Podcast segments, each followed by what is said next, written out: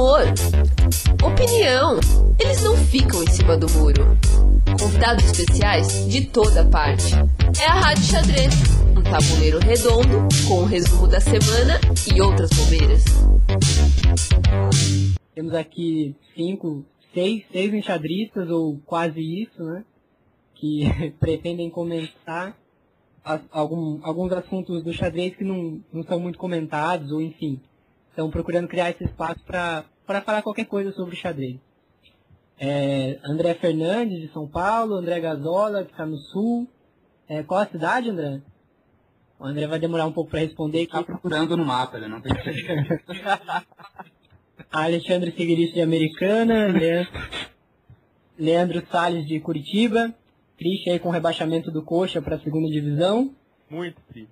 E a participação especial da Andréa Bucci, falando de Campinas, para fazer a voz feminina aqui do desse chat ou dessa rádio, enfim, vamos ver o que Ah, quiser. alguém de Campinas tem que cuidar disso, né? Legal, então a palavra está com vocês aí, eu acho que seria legal a gente começar falando do, do Campeonato Brasileiro, né, que está tá ocorrendo agora lá em Americana, com a participação aí de grande parte dos gênios brasileiros. Se alguém quiser dar um panorama geral, acho que seria legal o Alexandre falar um pouco, já que ele está lá, como que tá rolando aí, o que, que ele viu de, de diferente aí nos bastidores, fazer uma, um comentário pra gente do, do brasileiro. Bom, a primeira coisa de diferente é que o torneio está sendo realizado no zoológico. Então, então Leitão, já, Leitão já tá em casa. Leitão, já com coelho, aranha, já com Leitão. Aranha. Leitão. Esse já tem vantagem, né? E, mas até que é legal, porque ah, era uma lojinha que fica ali dentro do, do zoológico e ela tem ar-condicionado, tudo. Trouxeram umas mesas bem bacanas para o pessoal jogar. E o torneio está ocorrendo mais ou menos normalmente, né? O pessoal já tem reclamado aí da, da transmissão. Pô, esse povo só reclama, né? Por acaso a transmissão está sendo feita por quem, você sabe? Não é por mim. É vez que eu estou tomando conta só do, do acabamento do, do site, né? Além de ser o árbitro também da competição. Eu não pego os lances. Por isso que tem um monte de peça pendurada lá toda hora. Pô, mas a transmissão tá ruim de fato, né? Tá muito ruim. Por quê?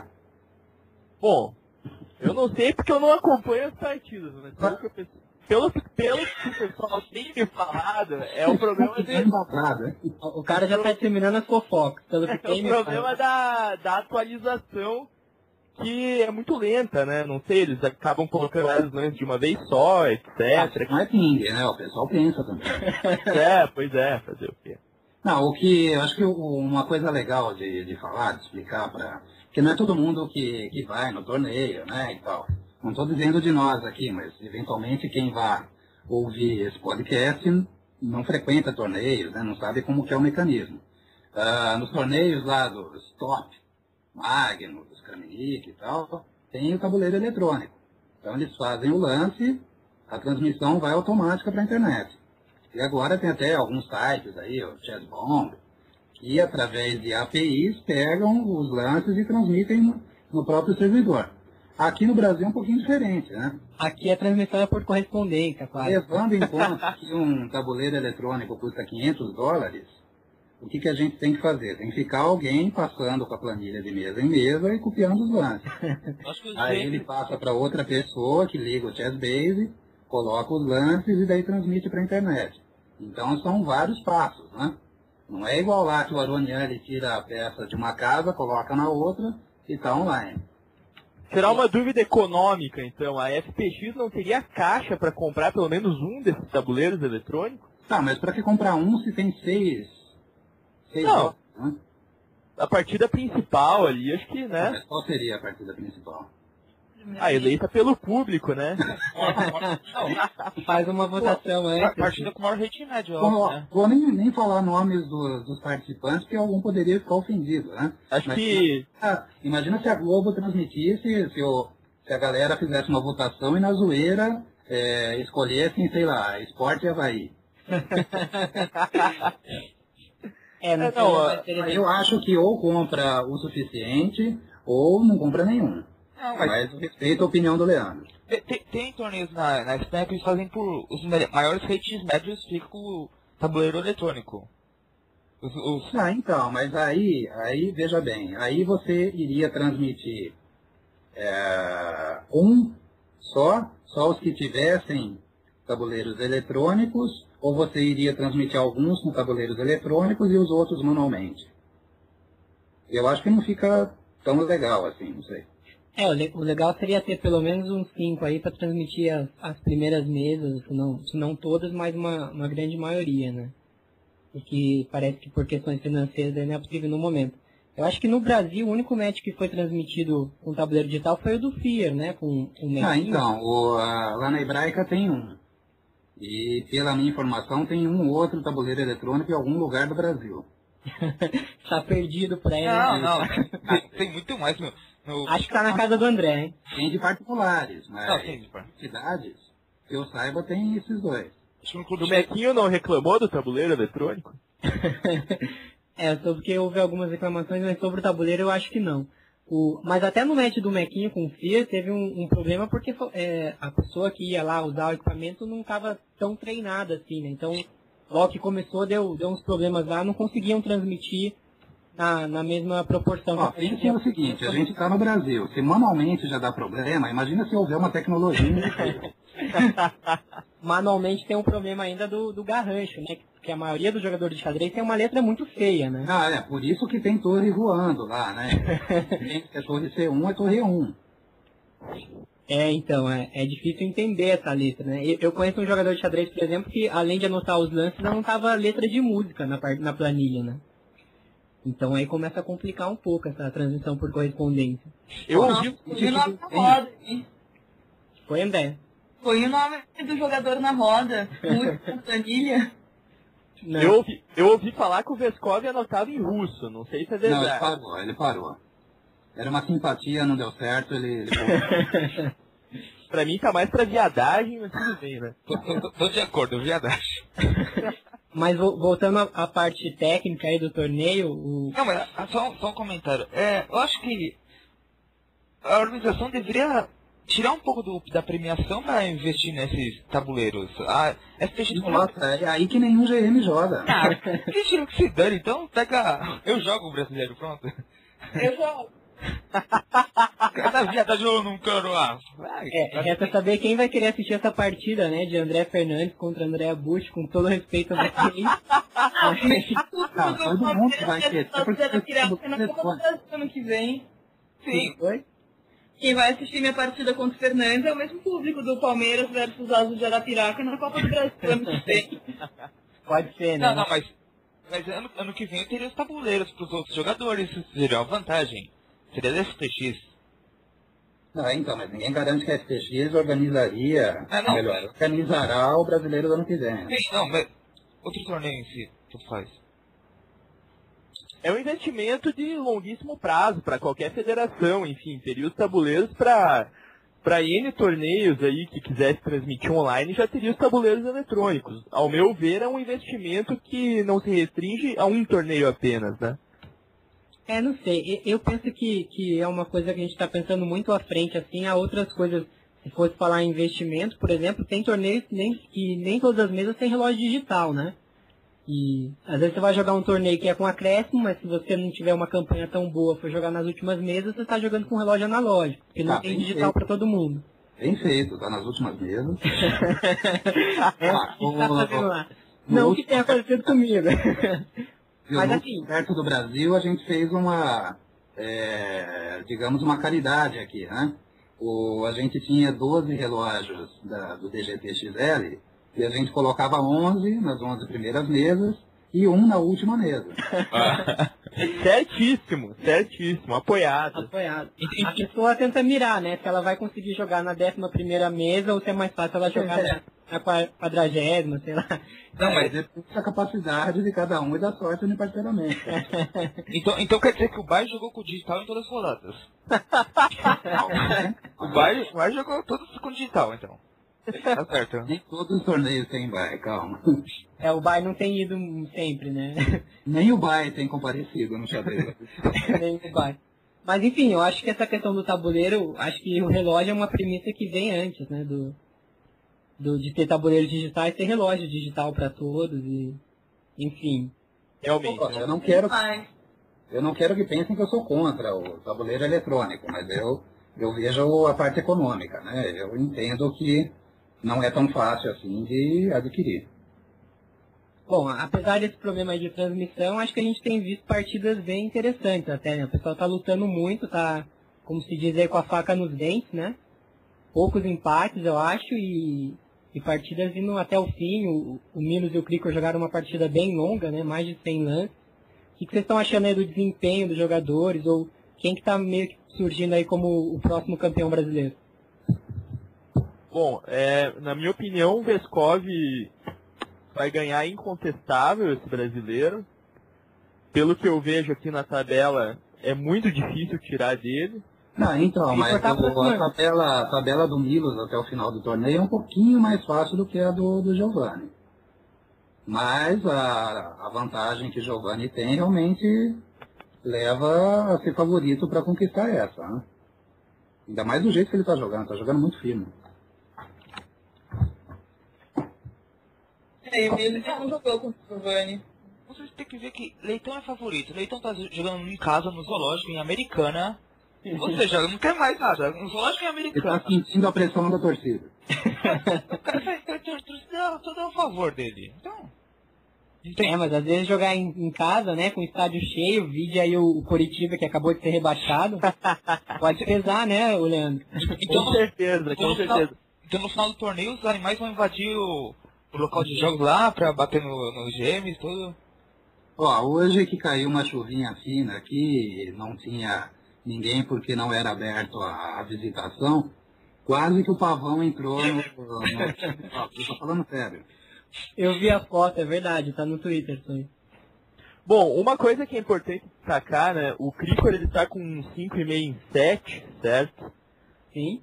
Faltam quatro partidas e ele precisa de oito pontos para a norma de GM, né? Então ele precisaria aí de, de dois pontos e meio em quatro. Isso pode atrapalhar um pouquinho talvez os planos do Giovanni, já que os dois se enfrentam ainda e o Cricor está sedento aí por uma, uma norma de grande mestre, né?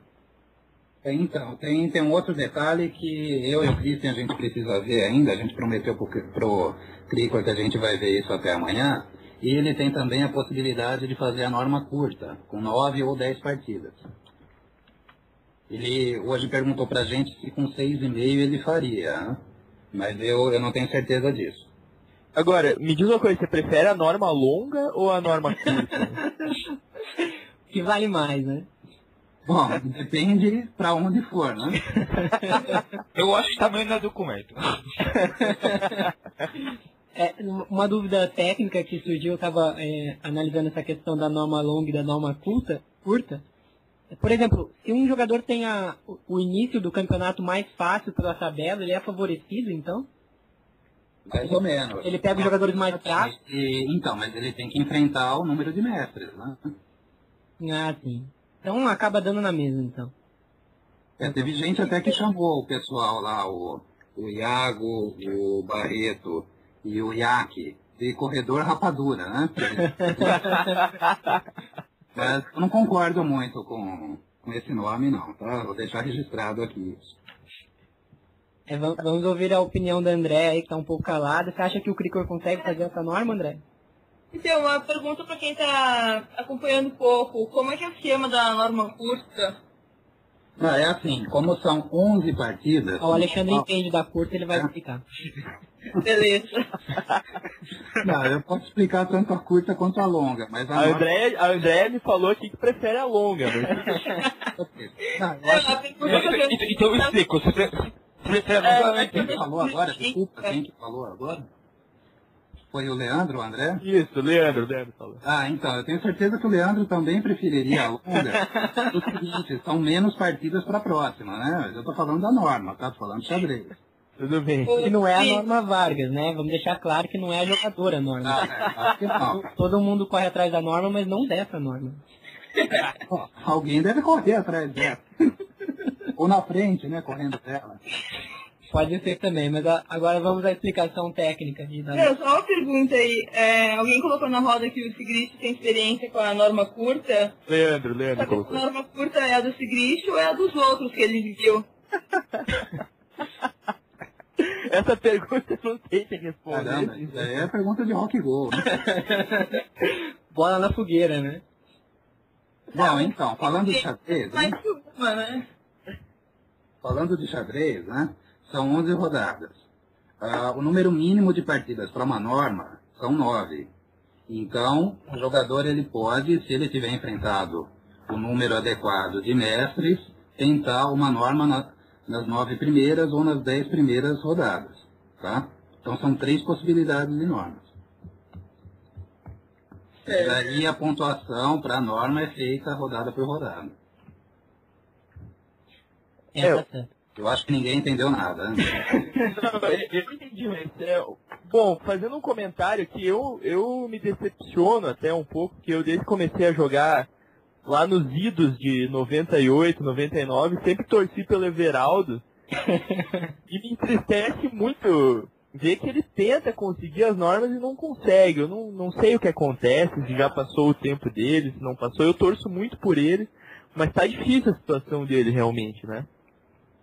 Bom, eu acho que a nossa situação, enxadristicamente falando, é muito mais difícil, né? É, isso, o que eu acho que acontece com o Everaldo é que dificulta muito para ele conseguir as normas, porque ele é muito sólido contra os GMs, né? Ele não vence os GMs. É muito raro ele ter uma vitória contra GM. E aí, Não jo- norma. Não joga fora do Brasil também, né? É, é, isso também. Joga pouco fora. Eu acho que eu vi ele jogando talvez na Olimpíada, talvez em algum torneio. Ele jogou um torneio nos Estados Unidos, né? No passado, jogou a Copa do Mundo anterior, mas é, realmente é muito pouco, né? Uhum. Ele poderia se desenvolver bem mais se, se viajasse mais. É. O, o André Fernandes tem uma experiência internacional, tem alguma coisa a comentar sobre isso? Não, eu ia falar só que no, você conversa com o Everaldo, você vê que no fundo ele.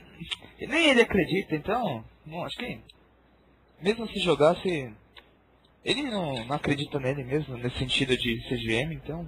Ele não quer Ele não quer, parece. Talvez falte um objetivo aí pra ele, não sei. É, não, mas.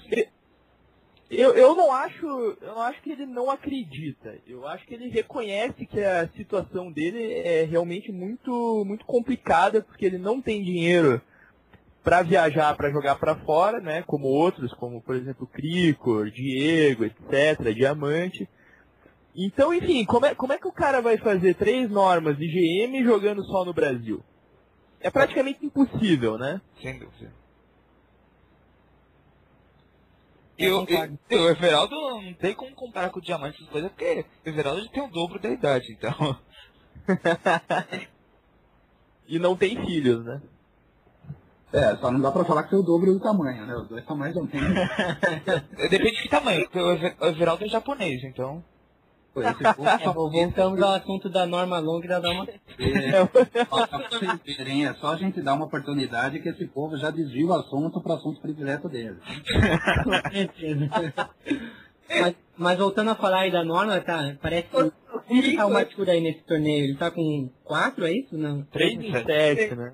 3 em 7, ele praticamente não tem mais chance de, chance de, de norma de GM, né? E o, e o, e o Cricor vai enfrentá-lo, né? Na próxima rodada, o Cricor de branca joga com, Isso, isso. com o Everaldo, né? Uhum. De repente, o, ele pode sacramentar aí a- a- o fato do Cricor conseguir ou não essa norma, né? Pessoal, mas eu acho, com todo respeito, que a gente tá igual o pessoal das mesas redondas de futebol aí no final do Campeonato Brasileiro. tá falando muito de matemática e pouco do, do jogo em si.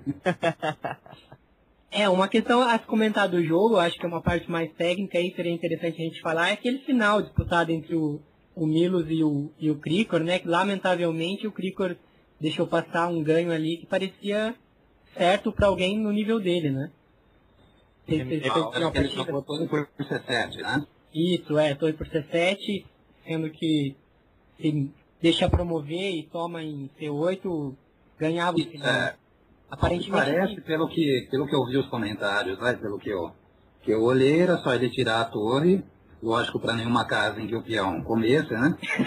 Esperar, torre D8 não podia. é, eu- e esperar a promoção e aí sim comer, e daí ganharia uns tempos preciosos no final, né? E É, exatamente. que eu vi o comentário do, do povo lá, que é mais ou menos o seguinte, né?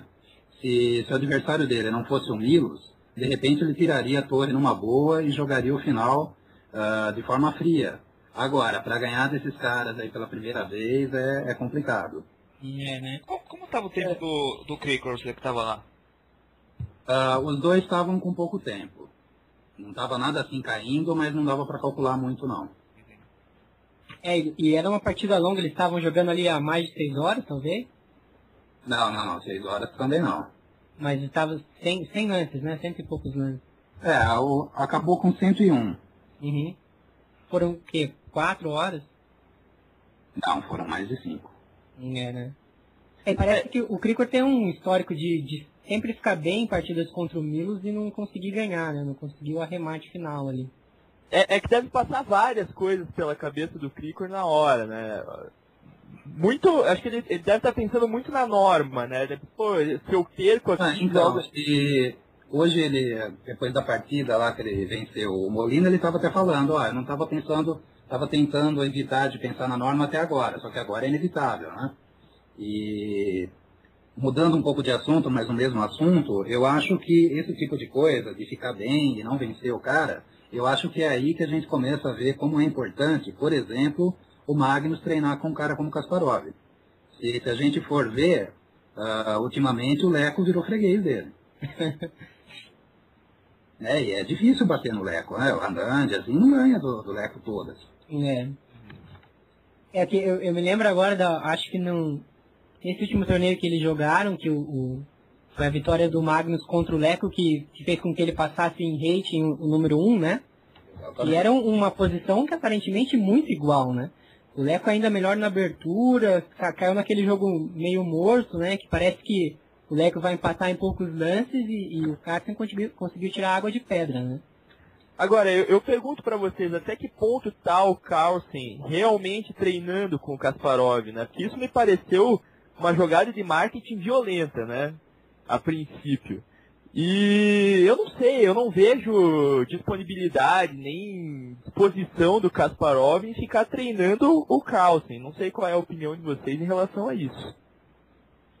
É, não sei, eu li uma entrevista do, do Magnus na revista Época e, e ele fala que ele tem alguns encontros com o Kasparov de 15 em 15 dias, assim, uma coisa meio esporádica, eles ficam juntos ali e vão por muito tempo estudando juntos, né? Por exemplo, em um dia eles ficam 6, 7 horas e tal.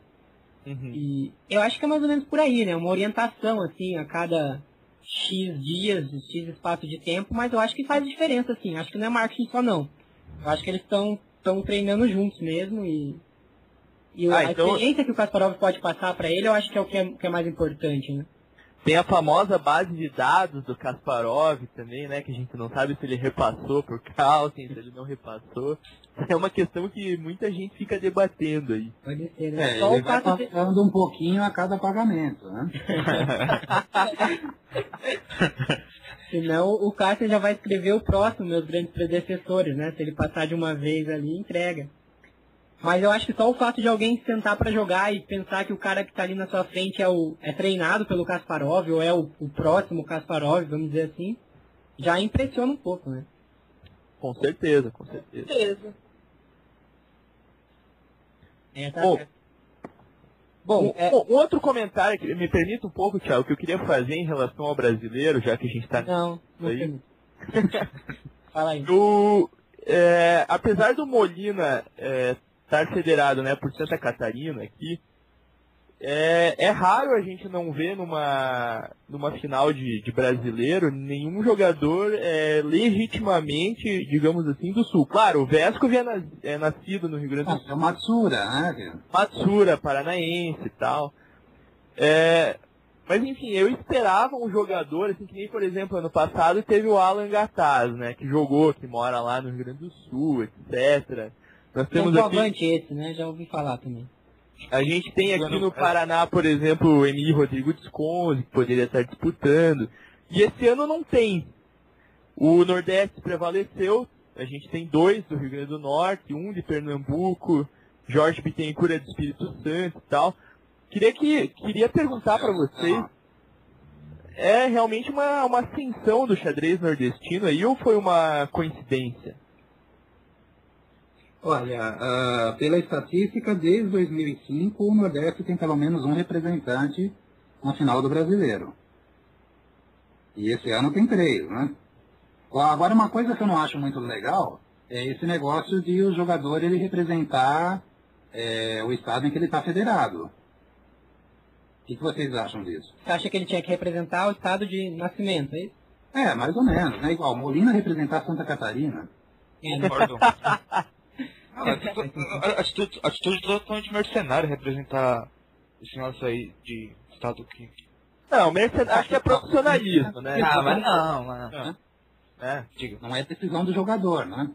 O, o Molina então tá jogando por Santa Catarina, mas se ele ganhar o brasileiro, ele vai levantar a camiseta de Minas, assim, por baixo, Não, né? Ele tá jogando com a camisa do Cruzeiro. É. é, não sei, André, você você tem alguma opinião sobre isso? É, eu acho que tem que representar onde ele tá federado mesmo. Mesmo que ele tenha um sotaque assim, típico do, do estado dele. É uma questão delicada, Eu- talvez. Ele tá representando um estado que é diferente do que ele nasceu, é porque aquele estado ofereceu alguma oportunidade a mais pra ele no xadrez, eu imagino. Então eu acho que é como se fosse um agradecimento, um reconhecimento por aquilo. Não, então, mas não, não é decisão do jogador. A decisão do jogador é, é se cadastrar por um estado. Isso é uma obrigação, mas ah, não é a decisão dele representar aquele estado. É uma obrigação ah, estatutária, digamos. De quem é a decisão, então? É do de quem o contratou aí? Não, é, teoricamente é da CDX, né? Não estou culpando a CDX por causa disso, não, não é isso. Uhum. O que eu estou dizendo é que, assim, ah, vamos dar o exemplo mesmo do, do Barreto. Ele está jogando pelo Rio Grande do Norte, ele mora em Natal. Agora, ele só está representando o Rio Grande do Norte porque ele se cadastrou como avulso. Ele jogou os Jogos Abertos por Piracicaba, se eu não me engano. O Iago também disputou por São Caetano. Então, se eles não tivessem colocado avulso, eles também estariam como São Paulo. Ou seja, teríamos uma final com 12 paulistas. Quase. E se a gente pegar, tem, tem pouco paulista, né? Paulista, paulista mesmo, tem pouco. É, é, é indubitável que os jogos abertos em São Paulo pagam melhor, pagam melhor do que todos os outros jogos do, do, Brasil inteiro, Só, re- então só repete essa palavra aí que você falou, é indubitável. indubitável.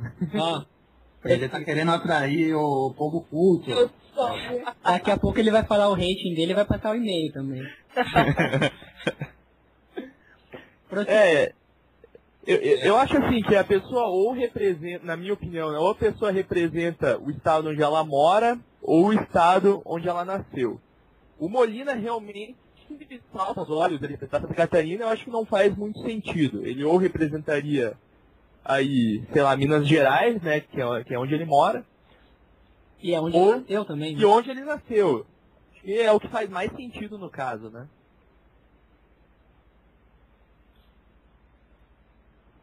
Câmbio. Alguém tem algo a comentar? Eu concordo. Eu acho que seria mais interessante, até pra gente ver um pouco de onde estão saindo esses grandes jogadores, porque a gente pensar que a final do brasileiro reúne os melhores jogadores do Brasil, seria até um, um mapa ali mais claro de, de onde estão vindo né, esses jogadores.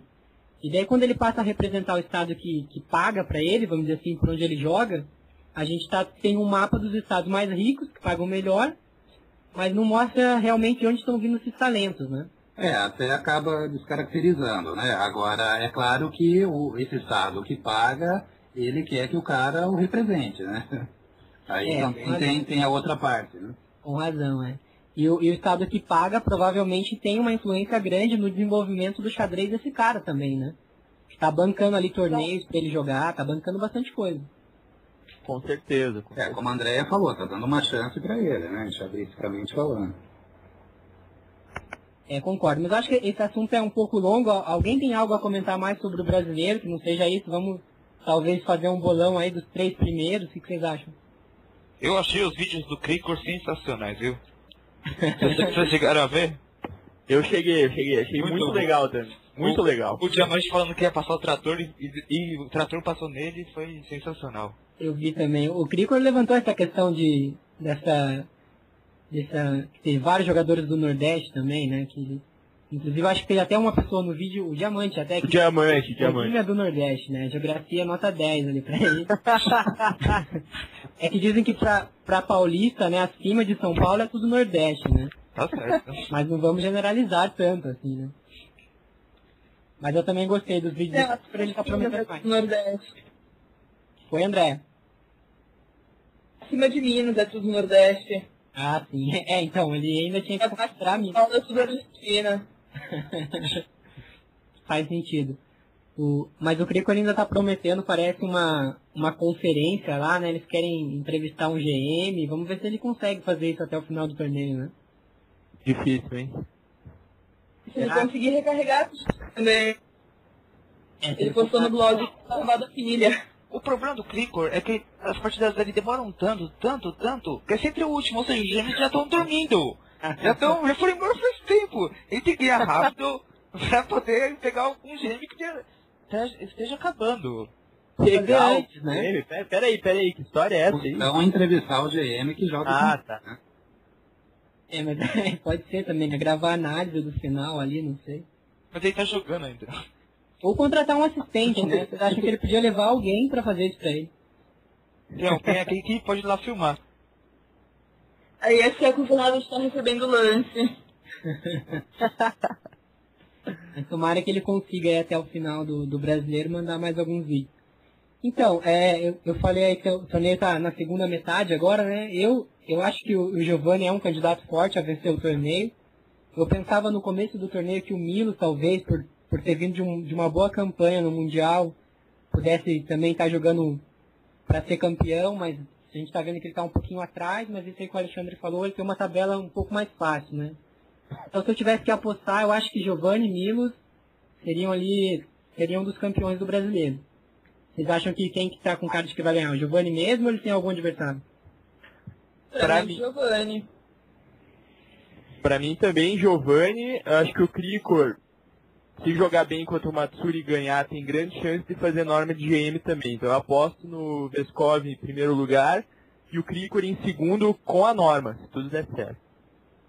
O, o Vescov vai tomar atitude tipo o Kramnik no último Memorial Tal. Vai jogar, vai, agora vai administrar, vai jogar tranquilo. A primeira metade do torneio ele jo- jogou bem com dos teoricamente mais fracos. Agora vai administrar, vai empatar com a maioria dos gêmeos e vai ser campeão tranquilamente, sem, sem nenhuma dificuldade. É, uma coisa que não tem acontecido é partida decisiva entre os GMs, né? Eles têm empatado entre eles. Sim, sim. Não estou dizendo que são empates de salão, as partidas são jogadas. né?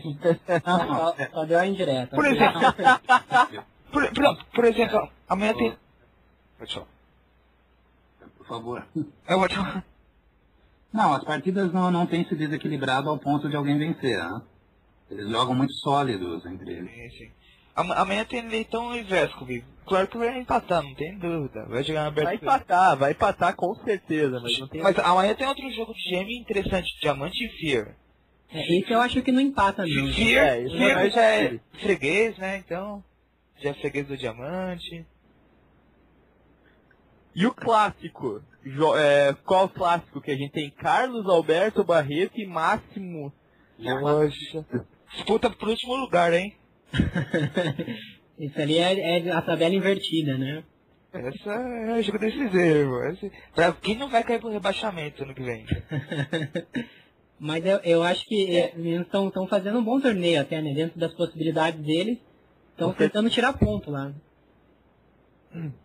É, muita gente achou que foi zebra eles terem se classificado na semifinal tal, que o Krikor ficou fora, a Matsura ficou fora. Mas no fim é bom, né? É bom ter nomes novos também, senão fica sempre a panelinha dos GMs e mais alguns ali. Eu acho que foi muito positiva a entrada deles na final, porque dá uma variada nos nomes também, né? É, concordo. Eu acho que tem que variar, sim. Tem que misturar um pouco mais isso aí, né? O interessante é que eu tava vendo aqui na última rodada, vai ter a partida decisiva, né? Vesco e Milos, que o Theo estava falando que Isso. talvez eles decidam até o título, porque os dois têm mais chances. Vai ser bem interessante se os dois chegarem com chances. É, e eu acho que até essa próxima rodada, sendo Leitão e Vescovi, se o Leitão tiver alguma ambição de ganhar o torneio, ele tem que ir pra cima, né? Ah, Leitão, né? Jogando em casa, a favor, eu acho que, que ele, ele tem que arriscar, tem que ser ali. Se o Leitão empata rápido, por exemplo, é que não quer ser campeão, né? Como diz o ICC, draw. O Vesco vai ter que levar o leitão pra churrasqueira e acabou. Tá certo. Bom, vamos encerrar esse assunto brasileiro então. A gente tem algumas outras coisas para falar. O tempo está ficando apertado, né? É, parece que o Albuquerque, nosso correspondente lá do Nordeste, acabou de, de conectar. Se, se alguém quiser convidá-lo aí pro, pro chat, ver se ele pode falar. O André Gazola caiu de vez, não, não conseguiu ficar. Mas enfim, o próximo assunto que a gente queria comentar é a Copa do Mundo, né? Que vai, Copa do Mundo de xadrez vai chegando ao seu final. É, quem pode fazer uma introdução aí, contar pra gente como é que tá a situação atual e, e falar um pouquinho do desempenho dos brasileiros, né? Se decepcionou, se foi ok. O que vocês acharam? Bom, pra mim a grande decepção da Copa do Mundo foi o FIA, né? Esperava muito do FIA. Pelo menos que ele passasse da primeira rodada. Ah, mas ele pegou o Ralisman.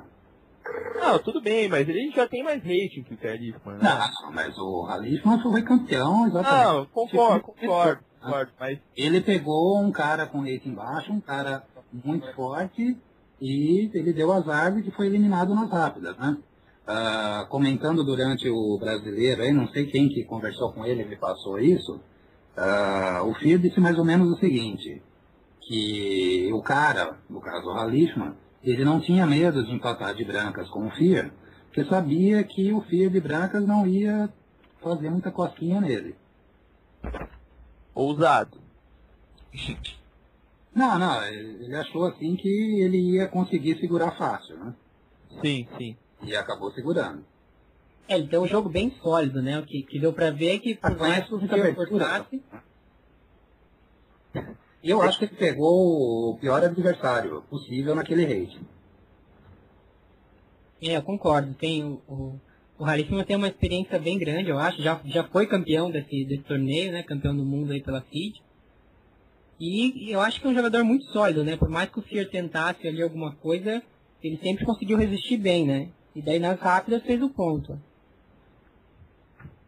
Eu fiquei um pouco decepcionado com o Rafael. Eu achei que de brancas ele, ele não forçou nada nas partidas dele. André, você chegou a ver as partidas? O que você acha?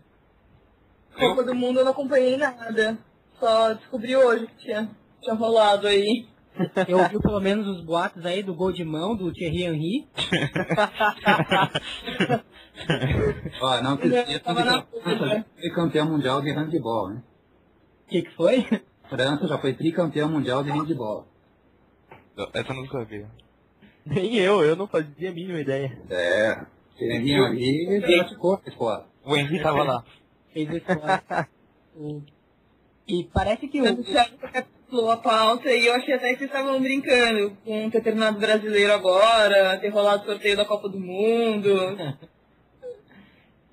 É, voltando a falar da Copa do Mundo e do desempenho dos brasileiros, claramente o que mais deixou orgulhoso aí a nação brasileira foi o, o Milos dar aquela virada empolgante, né, no- nas partidas rápidas. Ele estava tomando um 2 a 0 e, e conseguiu fazer 2 a 2 e levar para o relâmpago, né? Sem falar que ele eliminou o Chimenko, né? É, também. Na primeira rodada ainda venceu a primeira e empatou a segunda, né? Que era o adversário teoricamente mais forte, né? Entre, O mais entre- forte dos brasileiros, exatamente. O, o Milos foi sensacional, na minha opinião. Fez uma grande campanha, apesar de ter saído relativamente cedo. E deu azar no rápido, né? Pensei, putz, agora que ele conseguiu empatar, vai ganhar no, no relâmpago, mas não deu. Foi uma pena. Tava bem até aparece na partida, daí pendurou um cavalo. Tava bem, tava bem, pendurou, mas acontece, né? Você, não, se você vê em qualquer fórum, no Orkut, no enquete, etc., ninguém acreditava no, no Milos antes do torneio. Todo mundo era Fear ou Leitão, ninguém acreditava no Milos. E o Milos foi lá e mostrou pra todo mundo. Muito bom. É, uma É, coisa ele deu a sua resposta dentro de campo. sua camisa, né? Uma coisa que eu acho que a gente pode comentar também, que tem se falado muito aí, é, é no atual desempenho do FIA, né? Que é, sem, sem dúvida nenhuma, um grande talento do xadrez brasileiro. Todo mundo é, espera muito do FIA, por, pelos resultados mesmo que ele vem alcançando e conseguiu o maior rating do Brasil.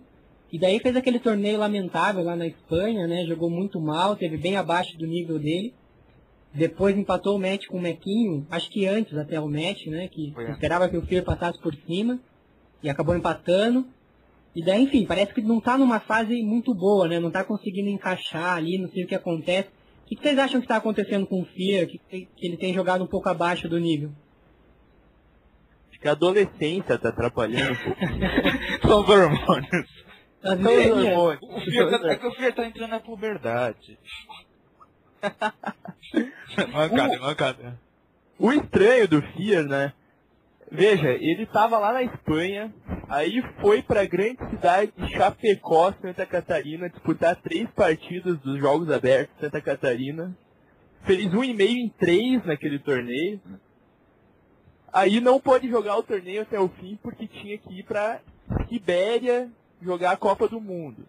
Logisticamente ficou muito estranho esse itinerário do FIA, né? Quer dizer, na Espanha daí volta para Santa Catarina e vai para a Rússia. Isso pode ter atrapalhado os últimos resultados. É, já estamos motivo, então. O culpado é o fuso horário. Ah, ele, ele tem jogado muitos torneios, né? Eu acho que ele cansou. Pode ser um final do, final do ano aí, né? Talvez.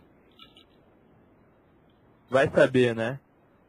Pode ser fase também. Veja, o Cricor também estava vindo de resultados pífios, né? Veio aqui para Curitiba, fez 3 ou 3,5 em 6 num aberto.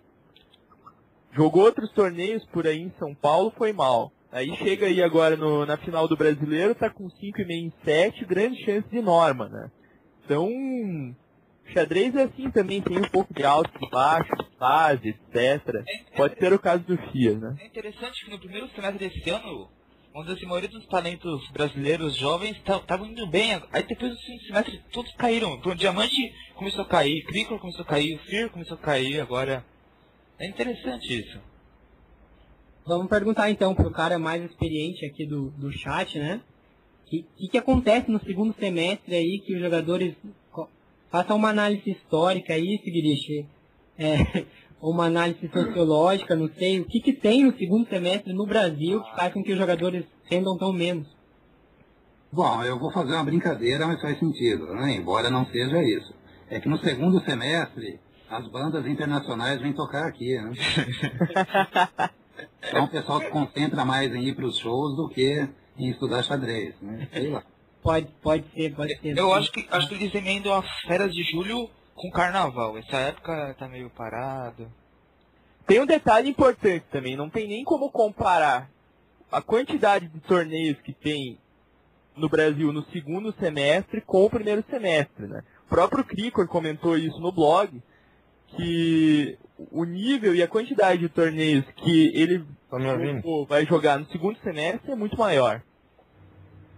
Ah, então, mas é, não é sempre que acontece isso, né? Ah, eu acredito que esse fenômeno tenha sido ah, esse ano por causa da, da crise e do, da troca de governo em algumas prefeituras. Não sei. Porque, por exemplo, o Festival de Santos, o Festival de Rio Preto, outros torneios aí não aconteceram. É, o Festival de Rio Preto aconteceu entre aspas, né? Ah, aconteceu no segundo semestre, né? Sim. E tem também os jogos regionais em São Paulo. Ah, principalmente para esses caras aí, os regionais são muito fracos, né? Sim. E eles têm que jogar. É, com razão. Pessoal, tá, tá entrando no chat aqui agora o Albuquerque, nosso colega lá de, do Nordeste, é, de Natal, Albuquerque. Fala alguma coisa de você que tá, tá chegando atrasado aí, mas Fortaleza. Fala um alô aí pra galera. É. ele, ele, ele digitalou. Ele digitou alô. Eu ouvi Vai falar no microfone. e o Otto dele falando, ele mesmo não ouviu. Não me ouvindo, não? Ah, agora sim. Fala um pouco mais alto aí. Alto, tá bom? Isso. Ah, agora eu tava assistindo esse Sport TV, as merdas de futebol. E aí, mandar um... Vai ser por uma Marioca ou uma o Albuquerque mandando uma pergunta aí, todo mundo tá ouvindo? Eu acho que vai dar Pono. Eu só ouvi um, eu só ouvi um OV no final, não deu pra ouvir o nome. É, ele tá pedindo um engove, que tava na balada ali, pegou todas. Ele tá pedindo um engove, é Malakov ou Ponomarione? Acho que passa o Pono, hein? Eu também acho, passa o Pono. Passa o Pono? É, é uma pergunta que dá Pono pro manga. Fi- Final Gelfand de Pono. E quem que leva? Será que, que a gente falou um pouco aí de Copa do Mundo ainda? O, o Gelfand não leva, porque não leva nenhum torneio. Não, o Gelfand, o Gelfand vai levar? não leva nada. O Gelfand não pode ganhar, vai ser trágico pro xadrez se o Gelfand for o campeão da Copa do Não, Mundo. vai ser o fim dos tempos. Nenhuma criança, nenhuma criança fala, ah, quando eu crescer eu quero jogar xadrez igual o Gelfand. Sim, com certeza. Não, Kasparov Dizem que o Gelfand é a versão Cara, xadrística do Rubinho Barrichello. né? Até a aparência é semelhante. Alguém aqui se lembra de um título do Gelfand? Barulho do Grilho. Ó, eu sei que o Coxa foi campeão brasileiro em 1985. Tá? Se o Gelfand tem algum título, é dessa época aí também. Não, mas o Gelfand de cavalo foi de xadrez, porque Kasparov se aposenta, Fischer morre, o Chuck se aposenta. Agora isso. Não, não. Só resta o calço. Ah, o som do Albuquerque tá um pouco baixo, não sei se todo mundo tá ouvindo bem, tá falando. Pra mim é difícil entender. Dá um grito aí, cara. Tô falando no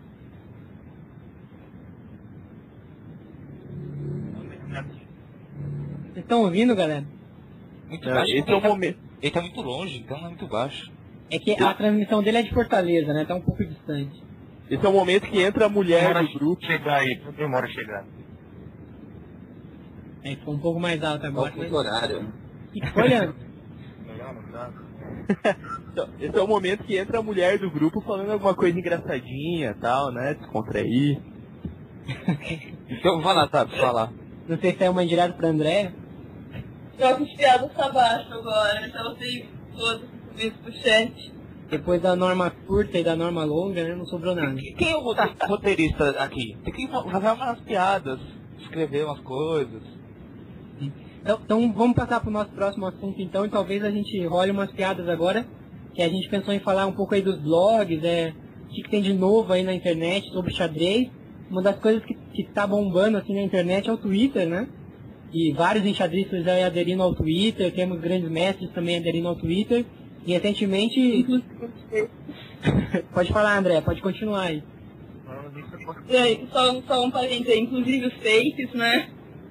É, então, eu ia mandar justo essa do fake, né? Inclusive, por alguns instantes, pensamos que o grande mestre Henrique Mecken estava no Twitter, Eu, eu pensei, Mas depois- eu, eu pensei que o Tal tava no, Mac, no Twitter.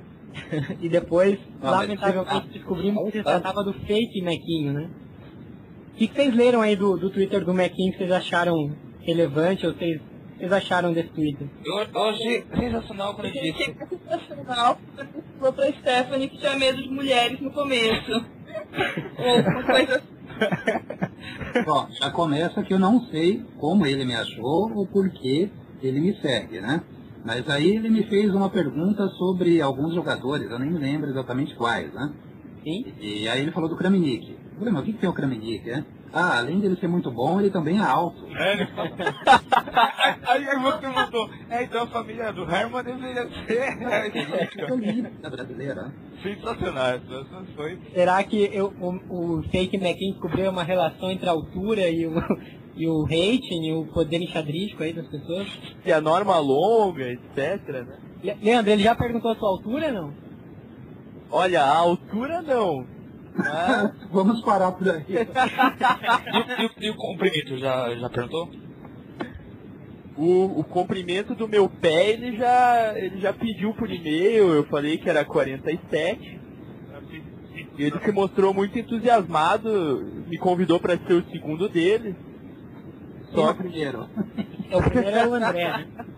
Não, o Mequinho tem um certo fetiche pelos Thiagos. Tem o Thiago que tá aqui, o Tades, tem o Thiago Pereira. É, não é? Cada um assim. Acho que não dá pra dizer que é um fetiche, só tem dois. fetiche. Ele tem alguma coisa com esse nome. Quem? Sei que apareceu aí, ele também começou a me seguir, não sei porquê. Eu imagino que ele tenha começado a seguir pessoas que ele conhece, enfim, ou que estão ligadas ou tweetaram sobre xadrez, né? E assim, os primeiros posts eu tinha certeza que era o Mequinho. Porque Eu a- também. a semelhança do jeito de escrever e as coisas que dizia era, era muito grande, né? Não, Então, é- eu cheguei a mandar um e-mail pro Macken parabenizando pela iniciativa de criar um Twitter para estar mais próximo dos seus fãs e tal. E o Macken me respondeu totalmente assustado, dizendo que não era ele, que a pessoa tinha que parar de fazer aquilo, se eu podia ajudar e tal. não, a pessoa que criou isso é um artista. O cara é sensacional. O cara seguiu. Concordo. O, o cara pensa com o Mequinho, co- como escreve tantas coisas assim. O cara tem uma mente. Tipo, aquela mente de porcaria igualzinho do Mequinho. Olha, essa foto ter sido um coroinha. Ah, eu não sei se isso é bom ou é ruim. Ah, deve ser ruim. O Cara, cara. é ruim pensar como o Mequinho. O cara. Bom, não é, não é muito da personalidade do Mac criar um Twitter e ficar tweetando aquelas coisas que ele tweetava, apesar de ser muito parecido com ele, né? Ah, Se fosse pra mas disseminar a é- palavra de Deus dos pregadores, dos fiéis, ele criaria o Twitter. Porque na, porque na Bíblia estava escrito para o que salvar a vida dele e criar um, um Twitter para disseminar a palavra. Ó, o Albuquerque tá sugerindo no chat. Eu postava no Twitter que não sabia muito bem como ia utilizar o Twitter, porque ele não gostava muito de falar da vida dele. Ele mandou um, alguma coisa parecida com isso. É, eu lembro disso também. Parecia que ele estava aprendendo com o tempo, né? Era engraçado que quando surgiu aquela, Sim. aquela novidade do botão de retweet lá, que apareceu, nossa, tem uma coisa da NASA no meu computador. É. Mas era o exemplo do Twitter para pro retweet, né? Então você fala, pô, o cara tá ali na frente do computador, mas não tá entendendo nada, né? Então a- até no erro era engraçado. O... Aliás, outra muito boa do Mequinho no Twitter foi o seguinte, o G1 tava seguindo. E o G1 só seguia jor- outros jornais e ou coisas da Globo, e a única pessoa física que o G1 seguia era o Mequinho. Sim. E a DA comentou isso no Twitter dela. E muito pouco tempo depois o Mequinho mandou pra ela assim, o G1 parou de me seguir, o que você fez? Já achou um culpado, né?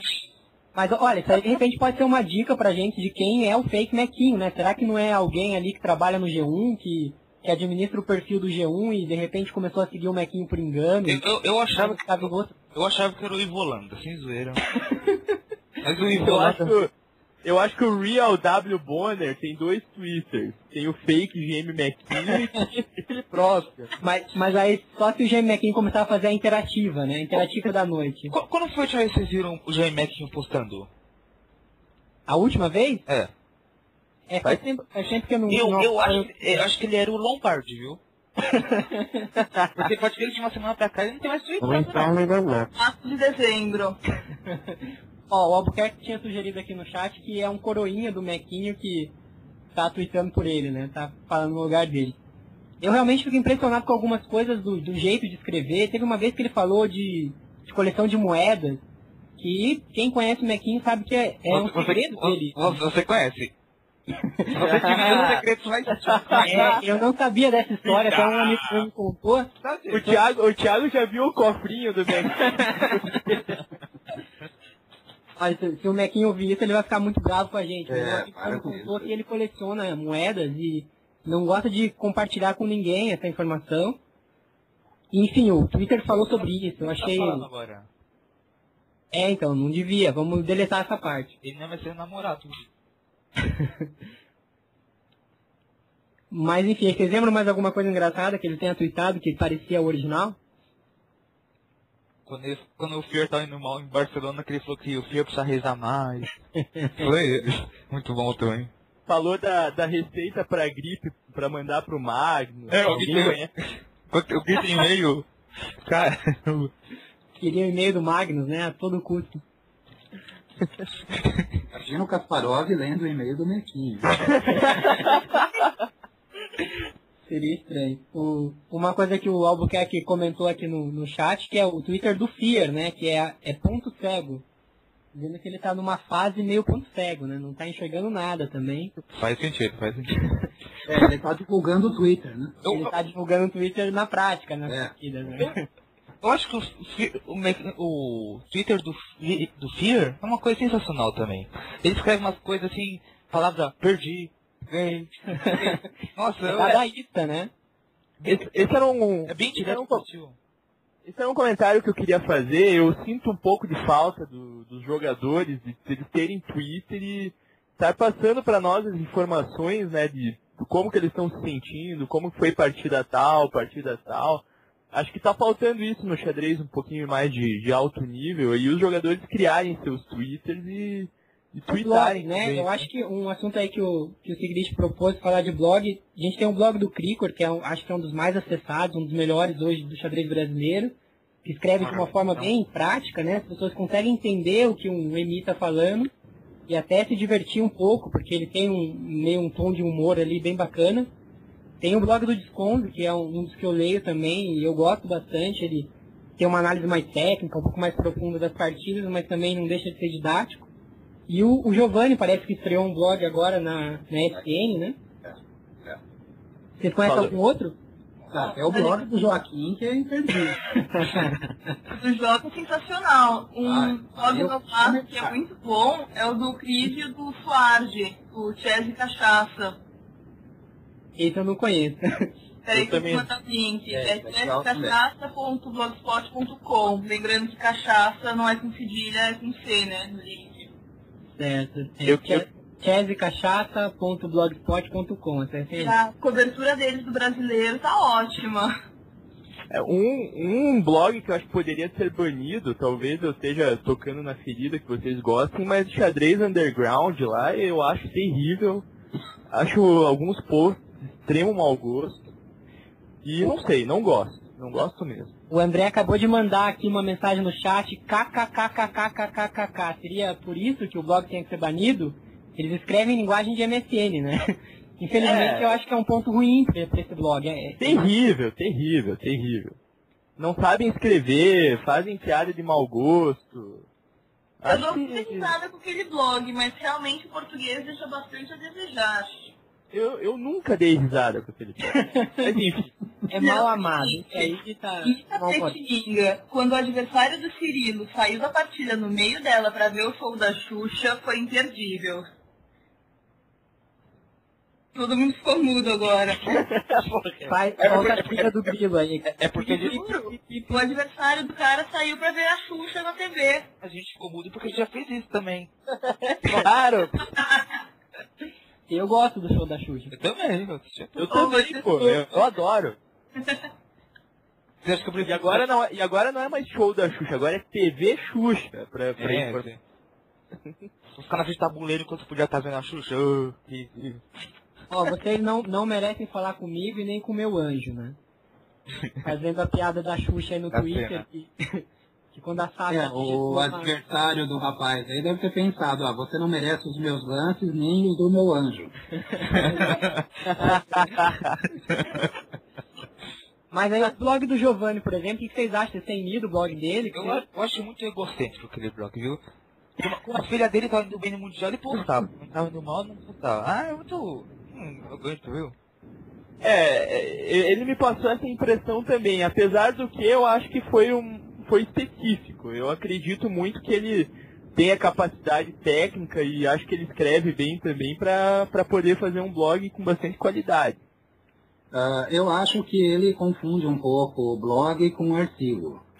Embora os artigos dele sejam de excelente nível, né? Não dá nem para dizer o contrário. Eu acho que blog, blog mesmo é do Cricor. Sim. É, o Fier teve um blog uma época, mas depois desistiu também, né? É, é o que acontece quase sempre, né? A pessoa começa, é uma iniciativa bacana, mas se cansa. Leitão tem um site também, não tem um blog? Academia, né? Eu não sei qual é o, o nome exatamente. Academia Leitão. Tem Acad- Academia Leitão, alguma coisa assim. Soube leitão. Parece que não é tão famoso, né? É, não é muito divulgado também, Fica, né? fica parado É, ele também não, não tem escrito tanto né? academiarafaelleitão.blogspot.com Eu acho que o do, do Cricor é, o- é o melhor hoje, né, na atualidade. Talvez o do Disconze eu gosto um pouco, mas acho que o do Cricor em acessos deve ser o, o melhor, né? É, eu acho que o do Cricor com um enfoque mais prático, mais do dia a dia do jogador de torneios e o do Kimono numa parte mais técnica, né? Acho que sejam os dois aí que mais se, se destaquem no, no cenário, cenário nacional hoje, né? Eu acho que o Cricor iria bem no Twitter. Eu também, eu também acho. Cricor, faça um Twitter. É isso a gente tem falado pro Cricor já, eu sou particularmente amigo dele, e a gente tá enchendo o saco pra ver se ele faz um Twitter, ele tá, tá postergando aí, mas eu acho que seria uma. A gente ia ganhar com isso, né? Um Twitter do Cricor ia ser interessante. Com certeza. Não sei se a Beatriz ia concordar com o Twitter nerd, né, do Cricor. Já tem o blog, de repente mais o Twitter. A Beatriz é a namorada Na dele. escola e tudo bem. Pode fazer um fake, né? Sem. É, vamos fazer uma conta conjunta, fake do Cricor. Não, E- Emily Underline Cricor. É, a gente Boa. pode tweetando enquanto ele não, não, não assume a conta, né? Depois a gente entrega o login e a senha pra ele. Também. Não assume a ponta? Como é que é a história? A gente administra a conta até que ele assume. tá. Ma- falando aí de Twitter de, de, de xadrez também, é, quais Twitters do xadrez aí vocês acompanham, que vocês querem passar uma dica que vocês acham interessante? A minha dica é seguir a lista Drunk Chess. a lista da Anchess, eu criei essa lista, tem eu acho que todo mundo ali do xadrez, né, praticamente. Acho que o Twitter que eu mais acompanho é o meu mesmo. Você não gosta de ninguém te seguindo, né? Você gosta de seguir, isso numa novela. É, não. É, o... A maioria dos twitters que eu acompanho do pessoal que eu conheço do xadrez não twitta sobre xadrez, né? O xadrez é muito chato, né? Convenhamos. É, Ficar falando de Ah, xadrez. é, esse, essa é uma coisa que, que eu venho falando também. Ah, os enxadristas, eles têm poucos blogs, postam pouco e tweetam pouco também, é a minha opinião. Por isso a gente tem o podcast BR, né? O... É, eu tenho uma conta só para xadrez, né? É, então, acho que é, é, é hoje talvez o único Twitter, tal, esse e o do Mikhail Tal, que também só fala de xadrez, mas talvez um dos únicos Twitters que estão ali dedicados exclusivamente ao xadrez, né? Qual, qual é o Twitter teu, Sigrid, que fala sobre xadrez? Podcast OBR. Ah, tá. Esse eu, esse eu sigo já. É, O Albuquerque está indicando aqui o Twitter da Costa New, que não sei se a pronúncia é essa. Ah, Ah. de- de- dela é um, um- escreve bem, viu? Essa- É Chess Queen, né? O Twitter dela. É, Jasmine, exatamente. Tem, é, a conta dela foi banida recentemente, não sei o que ela andou fazendo lá, o Twitter baniu a conta dela, Deve ter usado algum script para ganhar follower. é, e depois ela voltou, né? Ela, Tem- deve, ela deve ter colocado pornografia dela. Por, pro Mequinho, por isso que o Mequinho ficou todo revoltado. Parece que o Ponomariov também tem Twitter, né? Só que ele posta num idioma que ninguém entende. Não, mas A Costenil que foi banida porque ela foi jogar com o Mequinho, viu a miniatura, foi banida. Interessante- O Nakamura também tem Twitter, né? o, o, Isso é fera, hein? o Ponomorov até dá pra ler, se você colocar no tradutor do Google, ele traduz. Ah, é? Ah, Pô, mas- Muito esforço, né? Que empenho, né? Que Seria empenho. interessante ver o, GM, o fake GMEquinho tentando falar com o Ponomariov no Twitter. Será que o fake sabe que o Ponomariov tem Twitter, né? Eu acho que não sabe. Podemos, podia dar essa dica pra ele, né? É dica. podemos agitar isso, hein? Fazer um follow. Quem, quem tem, quem tem Twitter também de do Brasil é Arce Lima, mas não escreve muito sobre xadrez como jogador, mas como organizador. É a última, a última postagem tweetada lá do Darcy parece que era sobre o pai dele, que tava doente. Nem sei como tá o pai dele mais. Porque já faz tempo, né? Ele não tweetou. Faz muito tempo, faz mais de um mês, né? O Disconze também criou um Twitter e abandonou, né, Leandro? É, ele me falou que dava muito trabalho e tal, que ele já tinha o blog e que pra ele não compensava o trabalho que o Twitter dava. Né? Nossa, o Twitter dá trabalho, então. Blog Essa é nova pra mim, mas Dá bastante trabalho o Twitter. A Stephanie, minha namorada, conseguiu vários trabalhos já pelo Twitter. Não sei se é esse trabalho que eles estão falando. Acho que não, né? Mas. Que- Quem mais tem Twitter? O Fear, né? Tem o arroba ponto cego, a gente já comentou aqui. É, falando aí de outros enxadristas, a Amanda Marques tem Twitter, né? Alguém segue a Amanda Marques no Twitter? eu fiz, Mas eu também não fiz. falo de xadrez. Também. Eu vi poucos, poucas tweetadas da Amanda sobre xadrez. Algumas delas faziam referência ao Magnus Facts, né? Que a gente tinha criado, eu acho que foi uma campanha do Alexandre, que desencadeou aí todo mundo começar a falar. É, tinha, tinha aquela piada do Chuck Norris, né? Que é o bonzão, o cara que faz tudo e que enfrenta até Deus. A gente criou um- uma corrente aí pra falar do Magnus, né? Foi pro Trending Topics, foi animal aquilo. As, as últimas tweetadas da Amanda foram relativas ao desempenho dela no, no Sul-Americano, né? Imenso Aquela- no Rio. É, que ela não tinha ido muito bem e tal, tava lá em depressão, coitadinha. Falou em desempenho, pensei que tinha sido do Enem. Ontem de Enem. Enem Libertadores, né? Eu, eu fiquei assustado com o começo dessa tua frase, mas Pior que eu também. Vamos nos concentrar aqui no, no Twitter. E nem Libertadores é uma coisa que a gente pode falar para a torcida do Palmeiras, né, coitado? Exatamente. Nem Libertadores. Durante os jogos abertos, a Amandinha e a Daphne postavam sobre xadrez. Depois acho que as duas pararam. Ah, é, a Daphne também tem Twitter, mas eu falei da Amanda porque a Amanda é WMF, né? A Daphne eu não sei se tem algum título.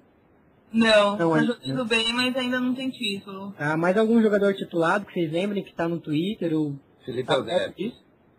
Quem? Felipe Eudebes. Mas ele escreve sempre não. Acho que rola uma preguiça aí, né? E tem o Twitter do Mikhail Tal, né? Que pode Não não é é o próprio. Ah, mas o Mikael tal é fake, viu? É fake.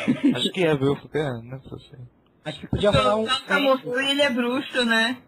Segundo Tipo, Mequinho. Ele é bruxo, é. Podia rolar um match, né? Entre o Mikhail Tal e o Gem Mequinho.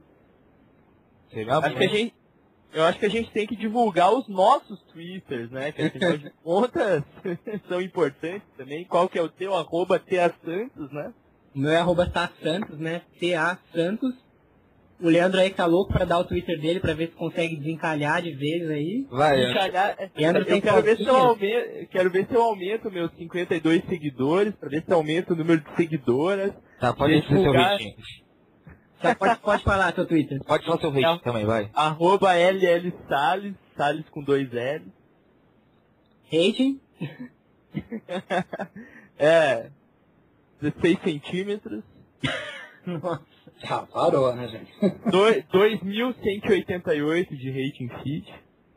A gente já falou o André, seu Twitter, qual que é? Andréa VB 1985. Também faz André cobertura aí de alguns, alguns torneios, né? Fala um pouco de xadrez. Um pouco de tudo, né? Ah, você que é a Andréia. Ah, agora eu tô identificando. Ah, então se conhecendo agora, né? Pois é, agora... Então todo mundo fica quero deixa eles se conhecerem.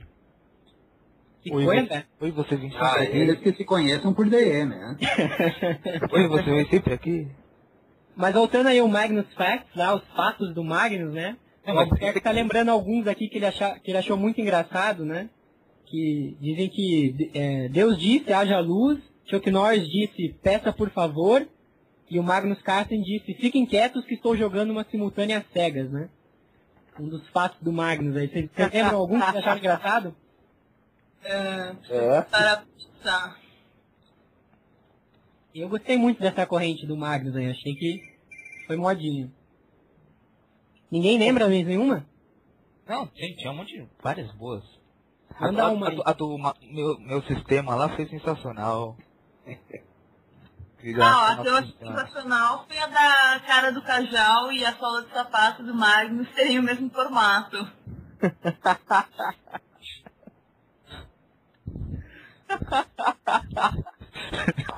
Qual que era do, mi- do meu sistema, André? Tenta lembrar, hein?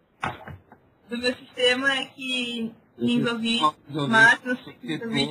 Não, um um de cada vez, senão a gente não vai entender. Peraí. Pode falar, André. É, alguma coisa, Magnus fez Ninzovic ressuscitar para eles escreverem o livro Nosso Sistema, Isso. Alguma coisa assim. É, meu Aí daria para ir muito mais longe, né? Que a gente parou, assim, mas dava para falar, por exemplo, que é, Magnus deu mate da gaveta com bispo. Uma muito boa também era que o sorve- sorvete top da Nestlé chama Magnus, né? Eu gostei dessa também.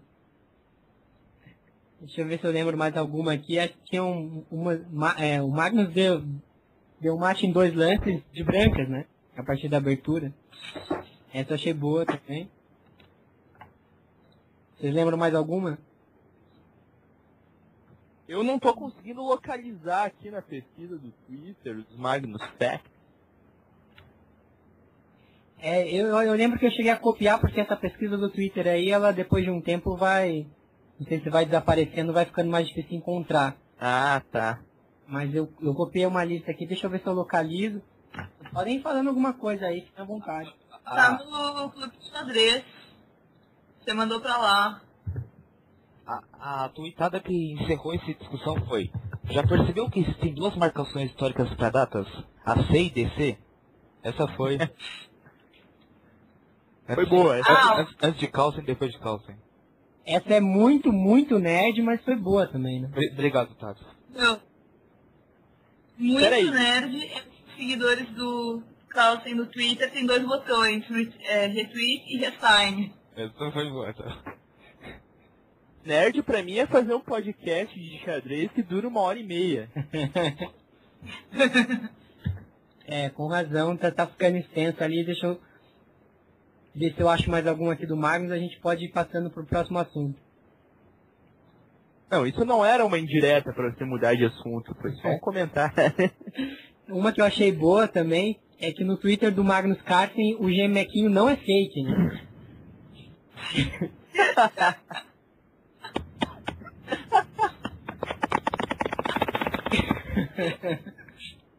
Essa eu achei genial. Tinha uma também parece que o, o- a única pessoa que faz o, o Fear jogar pelo empate é o Magnus, né? E o, leitão, e o Leitão jogar pela vitória também. Ti- Tinha uma ótima também, que além do rating, a força do Carlsen é medida na escala Richter, né? Enfim, muitos Magnus Facts aí. Ma- alguma coisa mais que vocês querem comentar sobre Twitter, blogs, sites de enxadristas? O que, que tá faltando na Ah, internet aí pro xadrez? Um outro blog que eu sigo, que eu acho bastante interessante, mas peca muito pelo português, é o da Ramires Coelho. É, uma nova do Nordeste. Não lembro se ela é de Pernambuco, de onde ela é. Tá despontando, foi, tá indo muito bem nos torneios. E ela faz uma cobertura bem legal dos torneios que ela participa. Se você tiver o link depois pra. Ah, vai, vai passar lá. Tá na mão. Eu acho que o. Só parabenizar o, o, o Cricor pela iniciativa dos vídeos, né? Eu achei muito bom, muito legal. Acho que deixa a gente inteirado de como é o salão de jogos, como é o local do evento. Esse tipo de, de detalhe, eu sempre, particularmente, fico muito curioso de saber como que é, como que está sendo lá para eles analisarem, se está tendo muita gente é, vendo o torneio ao vivo, etc. Isso eu acho muito legal.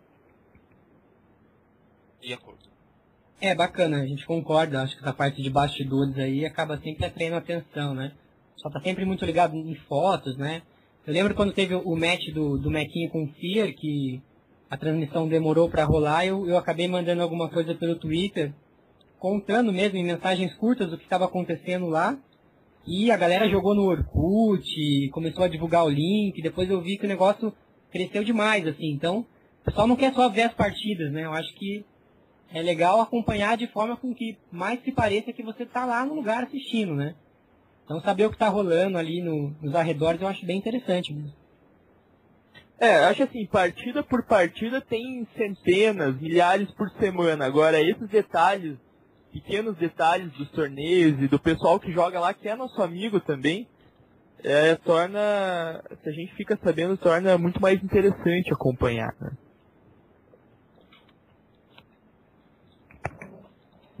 André, você pode ler aí o blog da Ramires? O endereço? É ramirescoelho.blogspot.com. Lembrando que Ramires é com Y e não com I. Legal, tá aí mais um, um site pra gente visitar. Ela deve Qual- ser irmã do Luiz Coelho. Será parente, né? Mais um animalzinho aí pro xadrez. Ah, esses coelhos se reproduzem muito rápido, viu? Então, não duvido. O que ninguém assume, né, no ambiente enxadrístico é um sobrenome capivara, né? A gente vê coelho, leitão, ovelha, aranha, mas a capivara ainda não apareceu, né? Bem, bem, bem percebido. Tem gente que usa com o primeiro nome, né? Tem gente que usa na prática também, enfim. O, o Albuquerque está indicando aqui tubechess.com, uma espécie de YouTube do xadrez, né? Eu já, já vi esse site, é bem bacana. Quem quiser assistir uns pings muito louco lá, é só entrar, tubechess.com. E o Albuquerque também tá falando aqui, o Albuquerque tá com a gente no chat porque ele tá com um problema aí no microfone. Nossa, com... Tá contando que em Pernambuco tem um jogador que se chama Carlos Capivara. Nossa. Vocês conhecem? Já enfrentaram capivara nos torneios? Nunca, Oi. nunca. Não esse. Já enfrentei outros capivaras também, eu acho que não. E torce pro Ibis de Arapiraca. Ah, eu conheço, eu conheço muitos torcedores do Ibis, nossa, ixi. Não deve ter tanto assim também. né? O cara é capi, capivara e torce pro Ibis, deve ser o único. Único do Ibis e único do capivara. Quando ele nasceu, o pai dele colocou em cima do berço dele um cartaz escrito, importante é competir. Com esse nome acho que não, não podia ser diferente, né? Pessoal, amanhã também começa um torneio novo aí de Elite, né? O- Não sei se alguém pode comentar alguma coisa aí do London Chess lá, que, quais são as expectativas aí de vocês, vocês vão acompanhar o torneio ou não? Ah, É um, é um, é um torneio de casa, né? Eles pegaram metade é, pessoal inglês, metade de fora. É um torneio ontem assim, como se faz no Brasil, chama metade de gêmeo aqui, chama os gêmeos é, perto. Tá tudo em casa, então tá bom. Mas será que também vai rolar algumas coisas que dizem aí que rolam nesses torneios fechados do Brasil, de Não, não, não. qualquer 50 reais você ganha a partida? Não, não, não. A, ra- a rainha Elizabeth não deixa. Não deixa? Parece que... se- seria uma versão madeira, uma, uma versão inglesa. Nossa, Sem, sem, sem, sem citar nomes, né? Mas vamos lá. Sem você tá já citando, olha aí o Leandro se comprometendo, né? Não, que o pessoal gosta de empurrar madeira e tal, por isso que eu tô falando. Ah. É, as peças, né? As peças, É, né? é, madeira, certo, certo. Esse jogo de madeira, tá certo. A, a- ma- ma- madeira resende, né? Não sei se eu ouvi falar em madeira segal também. No Senegal, né? Que, que é, aliás, o Segal é pai de um ator famoso, Steven Segal. Ator de ação. Se esse pai esse avô, né? Pela idade do segal. Bom, Mas- e- o, o London, o London Chess Classic, né? É, eu, o Short vai jogar e eu, eu gosto muito do Short, né? Porque sempre... né? Oi? Você gosta do short Eu- porque ele é curto. O Short é longo, o Short é longo, é, o Short tem dois metros. Do que? De, de altura? Tem um de de... 35. Então ele é um paradoxo, né? Ele é short e é longo. É, estranho. Ele fez, ele fez uma arma longa ou uma arma curta? Deve ter feito a longa, né? Tudo bem, pode continuar. Bom, se tem algum inglês que eu acho que pode surpreender nesse torneio é o Short. O Adams eu não, não espero nada. David Howell nunca vi jogar um torneio de elite. McShane joga, já jogou bastante no ICC e tal. Acho que não vai fazer muita coisa. Acredito eu que o Magnus Carlsen deve vencer. Tem o Kramnik ainda nesse torneio, né? Acho que É. não vai vencer, não. Não, mas esse acho que não é torneio pro Kremnik, não. É, concordo, acho que não é pro Kremnik. Nakamura acho que vai atrapalhar um ou outro ali, mas no xadrez pensado ele não joga tanto quanto joga Bullet. O Nakamura atrapalha principalmente ele mesmo. É. E o Nihua não conheço nada, não posso falar absolutamente nada. Mas vamos acompanhar as partidas, né? Vamos ver o que vai dar.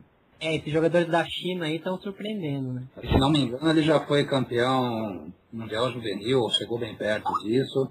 Numa época ele era o chinês mais forte, mas aí chegaram os Yangs, né?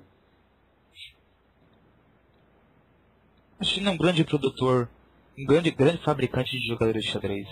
Tudo com nome de quatro letras. Wang Bing Guan Zhen, Guan. E todos chegam em 30 minutos, né? Pode pedir por delivery que É, o- eles entregam. Não, e todos eles jogam. Você paga 5 centavos pra ele, é mão de obra barata, os chineses. Você paga, quer montar uma equipe com gêmeos chineses, é facinho. Por um real você monta. 1,99 você monta uma equipe chinesa. Pode pensar pra trazer pros jogos abertos aí do Sim, sim. Pode ter todos chineses que jogam tranquilo. Não, mas só pode um por equipe, hein? ó, ó o árbitro. É, Senão não, não teria como. O, o engraçado, ó, o engraçado é o Adams, né? Que ficou, ficou algum cara, tempo entre, realmente, o Adams é bem engraçado. ficou, ficou um bom tempo entre os top do mundo. E ele é baixo também, né? Se a gente tá falando de altura Sim, aí, o Adams parece aquele mini crack da Coca-Cola, né? Que tem 30 centímetros e uma cabeça gigantesca. Não, o apelido dele é, o ap- o apelido, apelido dele é Mickey, então. Mickey. Mas é.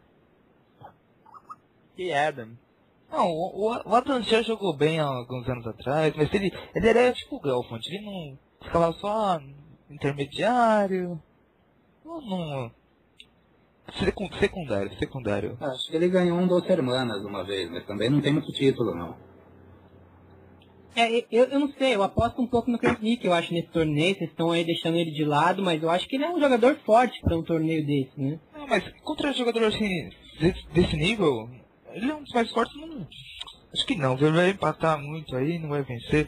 Esses, esses ingleses, eu acho que ele não vai vencer tão assim, tão fácil. E o Short é, é aquele tipo de jogador que às vezes faz partidas brilhantes, mas também às vezes dá umas penduradas e perde um lance, né?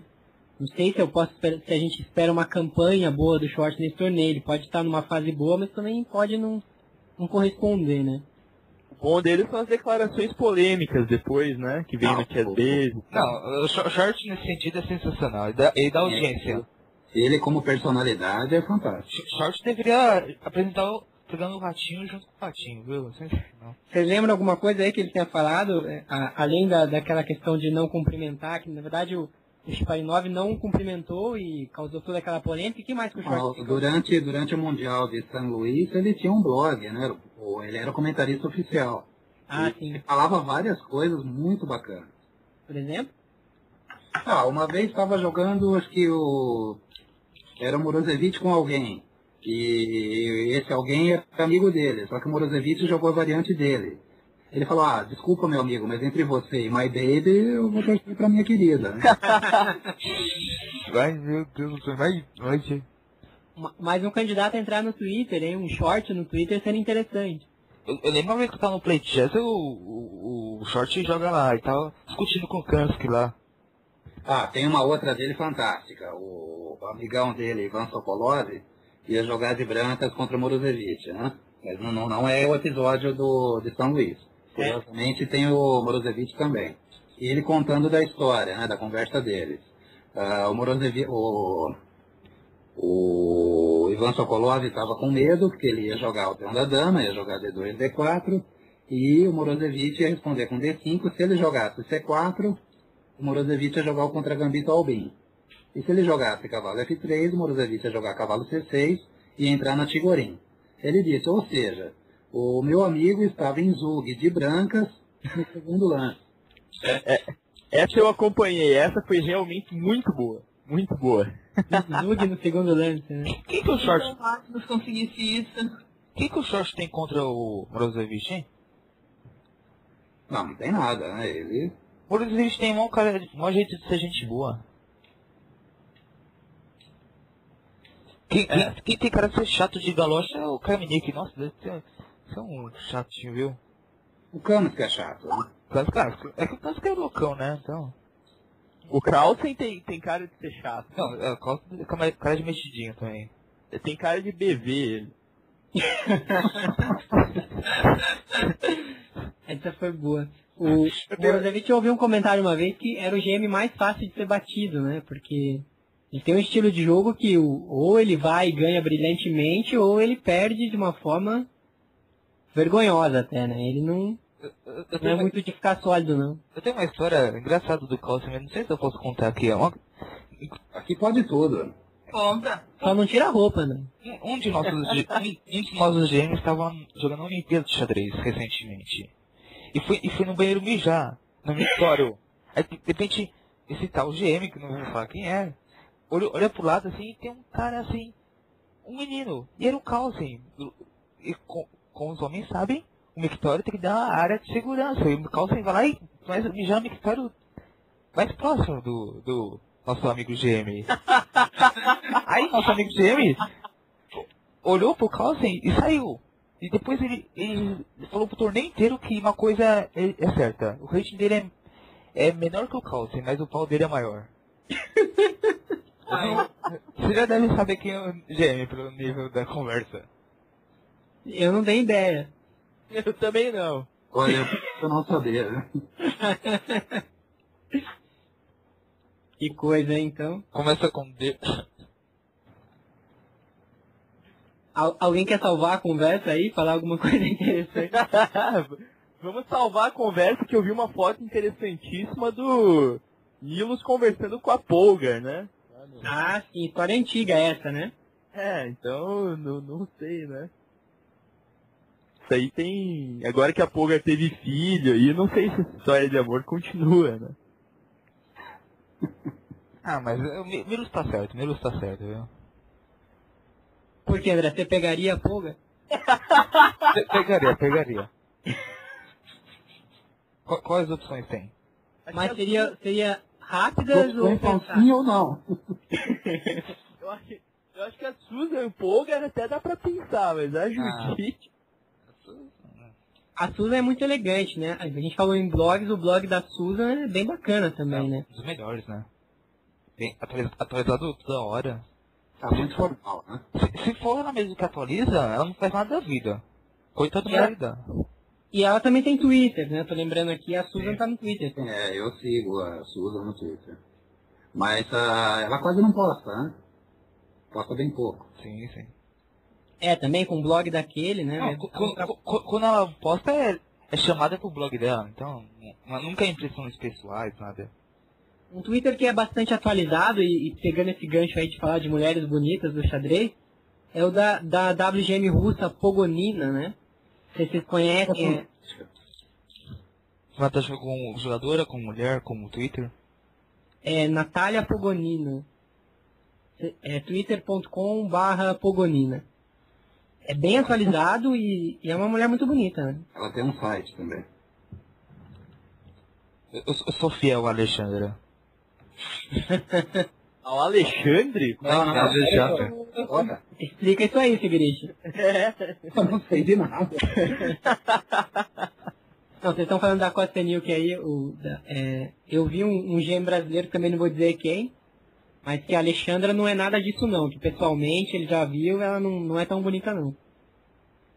Vamos ouvir uma, uma opinião feminina. Pô, mas ah, ah, a opinião feminina da Andrea, é, Foi- o, que, a- o que eu vejo de quando alguém não, assim, não se envolve com a pessoa, o cara sempre fala, "É, ela não é nada disso. O cara que fala isso. Essa foi boa. Pode ser também, né? O cara não, não conseguiu nada. André, qual que você acha aí a, a jogadora de xadrez mais bonita? Ah, eu sou mais eu. A segunda, mas. Boa. Oh, eu sou muito ruim com fisionomia. Eu não sei nem quem é o jogador de xadrez mais bonito. Mas tem? Ah, algum deve salvar, né? Eu não sei, desconheço, vou ser bem sincero. foto de jogador, eu não sei qual é qual, então eu- eu não posso opinar.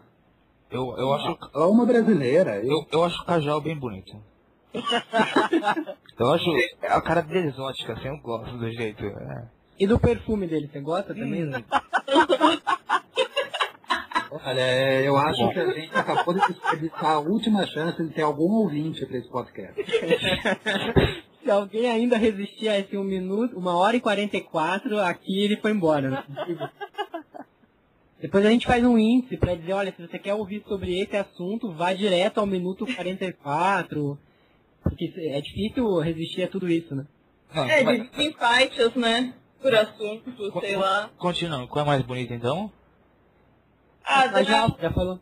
Quem? do xadrez feminino eu achava as irmãs Farrah bonitas. Não sei como elas estão hoje. Deve estar um tribufu.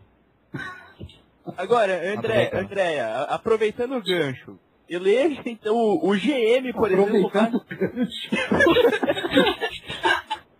Olha o Capitão Gancho aí, hein? Cuidado, Peter Pan. eleja então o GM mais bonito do Brasil, então. V- vamos ver. O ministro do Brasil. Putz, apelou, hein? Não vai falar o Mequinho, hein? Vai falar Darcy. eu- Nossa. Não vamos esquecer do Sunier, né? Sunier. Ah, Su- Sunier. Eu não, eu não tenho a cara de Sunier. Sunier é um sex symbol. A Andréia do nosso Ó, os únicos GMs que estão vindo o rosto na minha cabeça são o Milos, o Vescov, o Diamante e o Fier. E qual desses é melhor? Se puder tirar uns 30 anos do Milos, eu voto nele. Declarações Uau, bombásticas. Caramba, mas aí ele ficaria com 16. Milos jogando bem na Copa do Mundo, jogando bem com as mulheres, um, um sex symbol do xadrez, um galã verdadeiro. É, como chama aquele cara da novela mesmo que cata todas? José Maia, né? José Maia cata a pô, Eles é o Zé Maia do xadrez. Zé Maia, sem dúvida.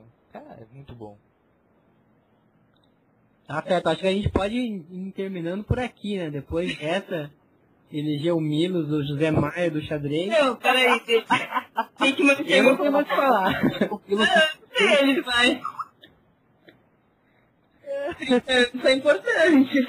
Milos, se você estiver ouvindo, liga pra Andréia. ficaria com 16. Tem 46 hoje. E a, e a André já tá revelando um traço pedófilo ali, né? Porque ela quer o menino aos 16 anos. Detalhe, É, né? o que, que você acha do Marcos? André tem quantos anos, André? Desculpa a Eu pergunta. tenho 24. É, é um Milos, liga pra ela. Ela tá esperando. É, ao, ao ouvir esse podcast, o Milos já vai imediatamente ligar pra André. Qu- Quando o Milos tiver um filho de 16 anos, apresente a Andréia. Bom, mas acho que a gente tem que ouvir a voz da experiência aqui e o Sigrid tem que dizer qual que é o GM mais bonito do xadrez. Ele que tá em contato aí com vários GM. Olha, Ela ficou- aproveitar o gancho, então.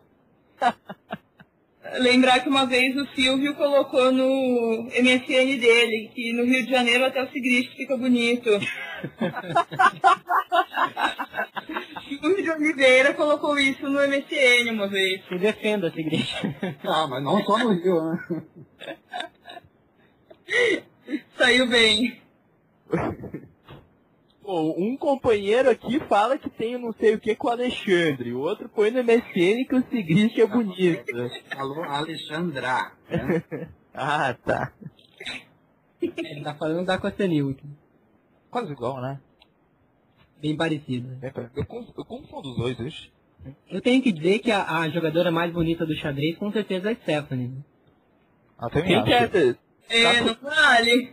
Tá solteira essa Stephanie? Não, não, tá, tá fora do, do mercado. Tá nada, pode. Pode, pode pensar. Acho que vou- alguém vai cair dessa, desse chat, né? Vou desconectar algumas pessoas indesejadas. Que, ditador? Bom, galera, algum assunto mais interessante aí pra ser dito, explanado? Acho que a gente já falou de bastante coisa. Eu acho que mais alguma piada aí de plantão. Ah, vamos lá, um palpite de cada um para quem vai ganhar o brasileiro e quem vai ganhar a Copa. Essa é fácil. vai Pôr numa Copa e. Pôr no Morel ver a Copa e. Vescove o brasileiro. Não, você tá atrasado, né, Alexandre? O brasileiro acabou ontem e deu Flamengo. Não, xadrez. ah, tá, desculpa. É, o André acha que é o quê? Pro Mariose e... Não, mas falando nisso, de eu estar atrasado, o Curitiba é um time à frente do seu tempo, né? Porque ontem era domingo ele já estava na segunda. Leandro pode comentar. né? O André é um franca. Sem comentários. Sem comentários. Muito boa, muito boa. É, o bom que foi que o Palmeiras fez o Enem, né? Enem é Libertadores. Essa eu, essa eu gostei, do Enem é Libertadores pro Palmeiras. Então vamos Então, lá, eu- os palpites legítimos agora. Eu fico no Gelfand pra Copa, apesar de não gostar disso. Nem ele acredita, já tá rindo. E fico no, no Vescov. E fico no Vescov também no brasileiro. Apesar da minha maior torcida ser para o Krikor fazer a norma, a norma de higiene. E, e a sua maior torcida em segundo lugar é pro Cricor fazer o Twitter, né? E pro Krigor fazer o Twitter. E, e catar a Norma Vargas. Acho que a gente pode lançar a campanha aí, Cricor, não faça a norma, faça o Twitter. Uma campanha meio hippie essa, hein? Ou primeiro o Twitter e depois a norma, enfim. André, quem que vai ganhar o brasileiro e a Copa do Mundo? É, eu tô igual aí, eu voto no Vescov, mas torço pro Krikor. E a Copa do Mundo eu realmente mal e mal sei quem tá jogando, então Tem o Engov, né, que tá na semifinal. tem o Engov, né? É. Se, se você chutar na Copa do Mundo um jogador que termina com OV, provavelmente você vai acertar. Peraí, repete, repete essa frase, por favor. O que que foi, Leandro? Eu não, eu não entendi muito bem a frase. Não, se você chutar que vai vencer a Copa do Mundo um jogador que o seu Ah. nome termine com OV, você tem aí 90% de chance de acertar, né? Sem dúvida. Então eu voto no Engov porque ele é um excelente companheiro pós-balada. Temos até o, o Veskov aí, que tirando o I, é quase um óbvio, né? É porque, é um- é porque é um russo falso, né? Um falsificado. É o russo fácil. É, ele é um russo com injeção eletrônica.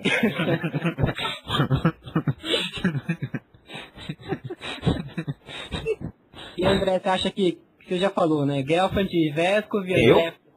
Não? Não, eu não falei Delfand. Você acha que eu torceria pro Delfand? Ah, foi o Eu, Leandro. eu, torço, eu torço pros melhores, claro. É, inclusive, é, eu tava acompanhando pelo Twitter do André, o arroba me caiu tal, todas as pessoas que ele torceu na Copa do Mundo foram eliminadas, né? Incrível. Ele levantava a bandeira lá, estou torcendo pra fulano, fulano saía na, na partida seguinte. Isso é da primeira à quinta rodada, né? André é o mais famoso pé frio do xadrez. Não, mas isso é uma conspiração. Eles estavam lendo meu Twitter, não é? Não é conspiração, não adianta. Agora, se você disser que vai torcer pro Gelfand, É, boa ideia, boa ideia.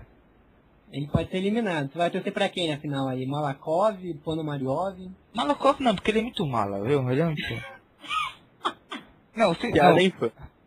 É verdade. O Malakov é muito... Ah, eu não gosto do Malakov, viu? Pode. Eu gosto de muito medo. A cara de bunda dele é... Tem um pôr no Mario Ah, ver. e com aquele chapéu, ó, o que Pô, era aquele a- chapéu, né? Deixa só ainda. Orelha de Mickey, o que era aquilo? Queria aqui, já tô. Não, mas... Vocês viram a foto do chapéu? Tá, Inacreditável. parece um chess base, né? Eu vi, muito boa. Era, parecia que não era Mickey, né? Era o Pluto, sei lá, algum cachorro aí. Ele parecia jogador de xadrez mesmo, com aquele chapéu.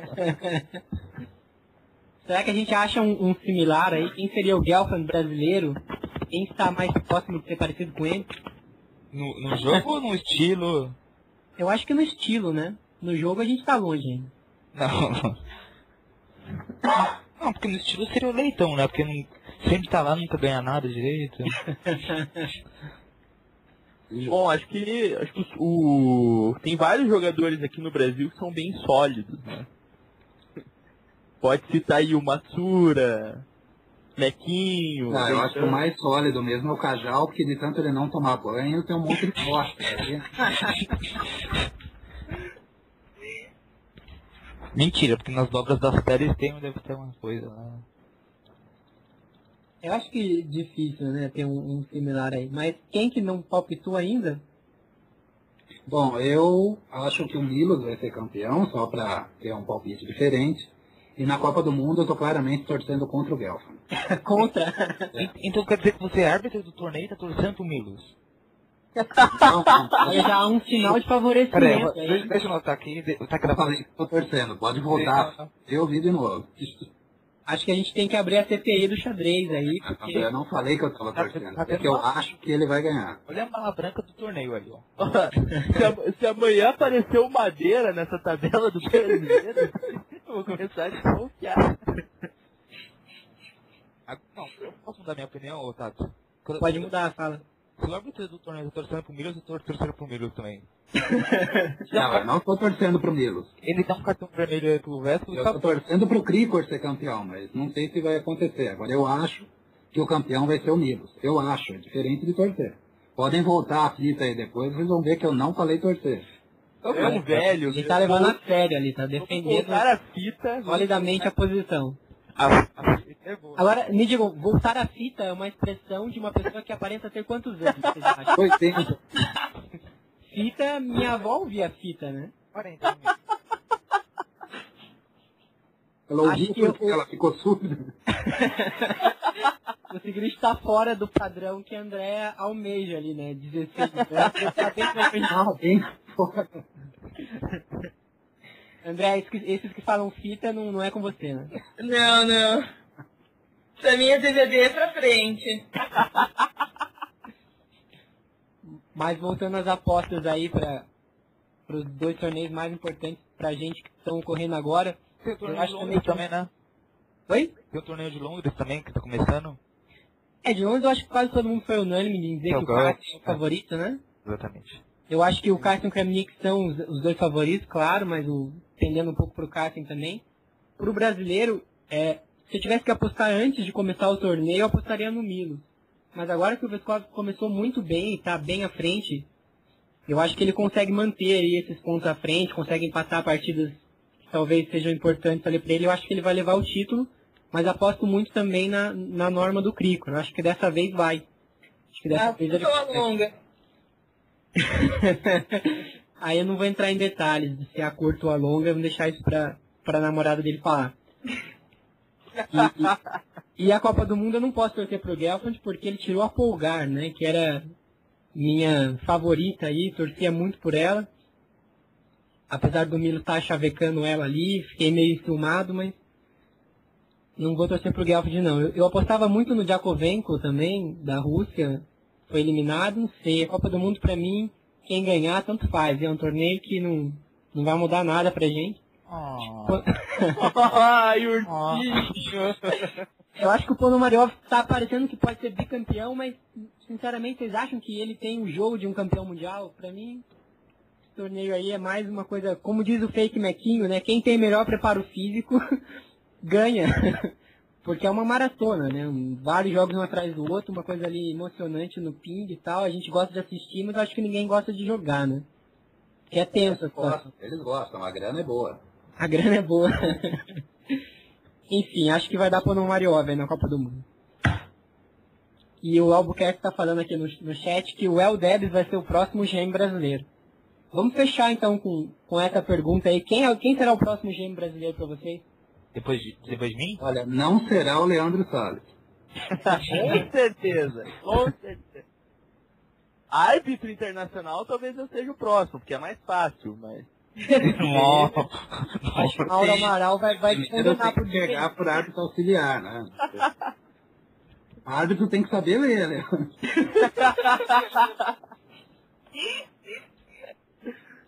Próximo GM brasileiro pra mim, falando sério um pouquinho. Carlos Alejandro Martins, sério não? Pode, ele é paralisado, né? Mas mas a norma tá vendo? Não, é brasileiro. Argentino não conta. Quanto tá vendendo Mas lá? Martins é naturalizado. Sim, sim, como não? Eu, eu aposto no, no Cricor. Eu acho que ele é o próximo GM. Não é o Madeira? Dependendo da verba, né? Mas acho que não. Olha o processo, olha o processo. É, cuidado. Você, André, acha que quem vai ser o próximo GM brasileiro? Eu voto no Debs também. Legal, é o Debs, Cricor, o, o André falou quem? Eu? Eu, eu não sei. Vo- Você, né? Você, você acha que você vai ser aí? Não, não, não deixa. Eu acho que. Eu, acho eu, eu trouxe muito pra aquele menino de Brasília, o Victor. Victor. Isso. Se alguém conseguir soletrar o nome do garoto, ganha um Ah. prêmio, hein? Nossa, difícil. Mas não vira GM tão cedo, né? Não. É, tem um caminho longo aí pela frente, né? A gente tá Tem que falando... chegar na, tem que chegar na, na idade Andréa ainda. Não sei. Só não pode chegar na idade da fita, né? Já, já tá mais por causa do Matsura. Já, já passou o tempo, né? É, eu, eu queria muito que o Matsura fosse GM, eu acho que ele joga pra isso, mas realmente pelo que a gente falou um pouco no começo, talvez nem ele mesmo acredite, né? Ou queira, enfim, ou tenha condições de, de chegar a ser GM. Mas eu acho que o Cricor deve pintar como o próximo GM brasileiro. Uns três anos atrás eu acreditava no Matsura, hoje não mais, infelizmente. Ah, Quando eu era criança, eu acreditava em Papai Noel, Pereira. Hoje eu já não acredito mais, Ah, infelizmente. tem gente que acreditava até no Palmeiras, né? Ah, aí é causa de internação. Ah, Acho que a gente pode pedir pra torcida do Fluminense fazer uma campanha pro Matsura, eu acredito, né? E se ele se livrar no rebaixamento, o Matsura pode fazer a norma, a higiene. Jogaram o coxa ainda. Caiu o Curitiba, né, Leandro? Caiu, tô muito triste por isso, mas fazer o quê? Ano que vem tem Copa do Mundo de Futebol, eleições presidenciais. Acho que ninguém vai dar muita bola pro Brasileirão, né? Acho que esse é assunto para outro podcast, né? André, Com acho que, certeza. que tá legal, dá pra tirar aí a gravação já e a gente pode continuar falando merda aí, se vocês quiserem, mas duas horas eu acho que já estourou, né? Humor, opinião, eles não ficam em cima do muro. Convidados especiais de toda parte. É a Rádio Xadrez, um tabuleiro redondo com o resumo da semana e outras bobeiras.